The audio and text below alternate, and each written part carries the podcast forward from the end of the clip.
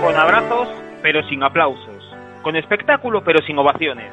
Con ganadores, pero con la celebración algo más comedida que otras veces. Con eco, con distancia y mil preguntas.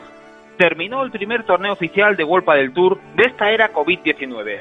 Tuvimos dos parejas ganadoras, dos duplas que se conjuraron en el confinamiento tras una derrota en Marbella hace cuatro meses y ahora han cumplido su promesa.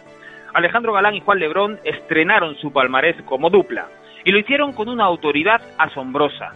En una moqueta que escupía la pelota con rabia, la pareja española reinó con mano dura. Se desplegaron como dos centellas sobre una pista que les resultó pequeña.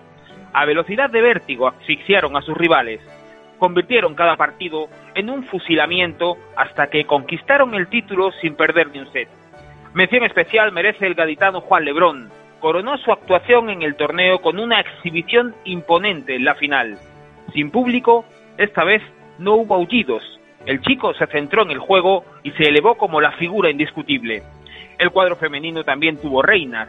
Alejandra Salazar y Ariana Sánchez conquistaron su primer título de la temporada. Lo hicieron con mucha autoridad. Su victoria se sostuvo en el formidable estado físico con el que la madrileña ha reaparecido y en la majestuosa actuación de su compañera de Reus, porque en efecto Ari fue la jugadora del torneo, de principio a fin, sostuvo el juego con mucha consistencia y resultó definitiva con la pegada.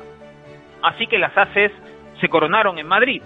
Hubo derrotas sonadas también, pero más allá de los vencedores, esta prueba nos ha regalado una de esas maravillosas historias del deporte, una epopeya fabulosa que nos invitó a soñar en cada etapa. Carla Tour y Pilar Escandel son dos jugadoras ibicencas que proceden del tenis. Incluso alguna ha probado con el tenis playa. Como pareja, no tenían puntos suficientes para poder participar en este torneo de Wolpa del Tour. Lo hicieron porque la organización les concedió una invitación.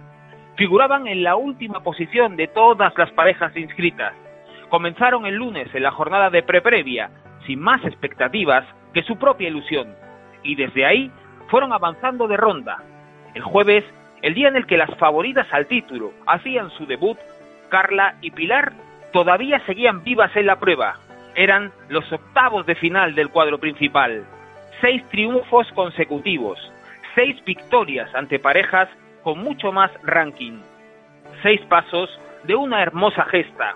Carla Tour y Pilar Escandel son los dos nombres propios de este torneo con permiso de las parejas ganadoras el sueño de estas dos ibicencas en un torneo de verano acabó siendo el de todos. Esto es Padel.